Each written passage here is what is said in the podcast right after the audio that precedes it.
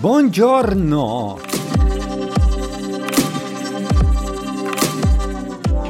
La categoría del podcast.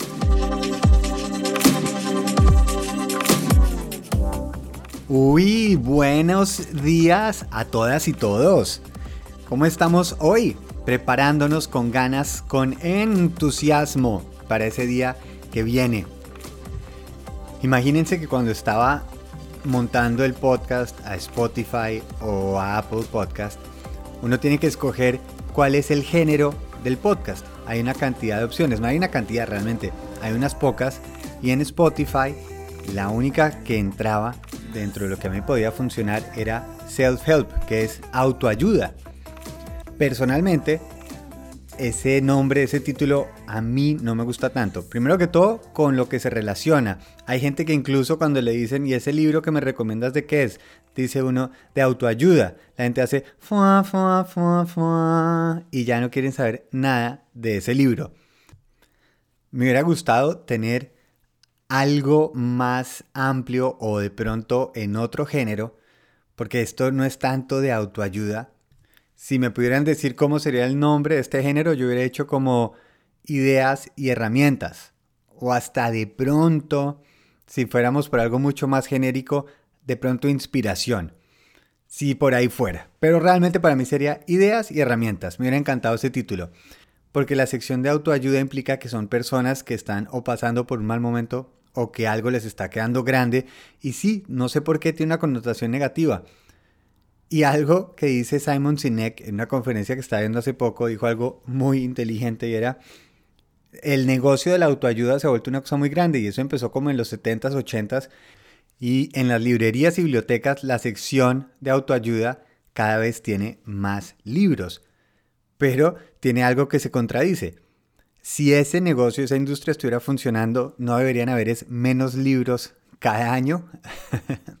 y sí, nos hace pensar qué tanto la autoayuda se ha vuelto simplemente una industria y qué tanto sí es lo que estamos logrando.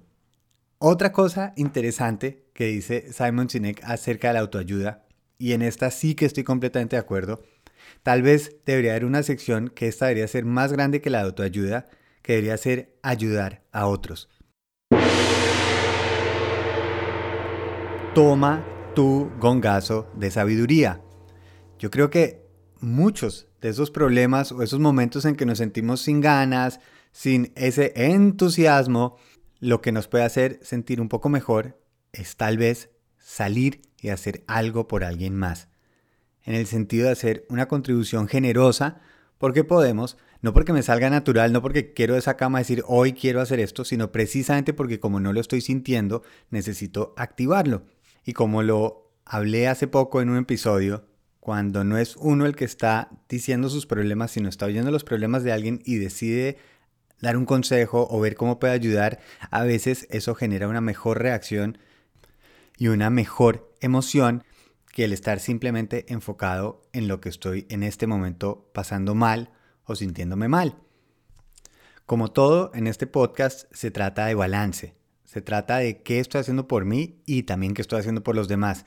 Y ese es el que podemos nosotros enfocarnos, ver qué tanto estamos invirtiendo y balanceando esa balanza. A veces sí, lo estoy haciendo por mí y a veces es importante hacerlo por los demás. Por eso tiene que existir esas secciones que son autoayuda y la que nos está faltando ahora, ayudar a los demás. Quedémonos con esa idea y como una semillita pensando entendiendo que no es una o la otra, sino cómo se complementan. Que tengan un muy feliz viaje.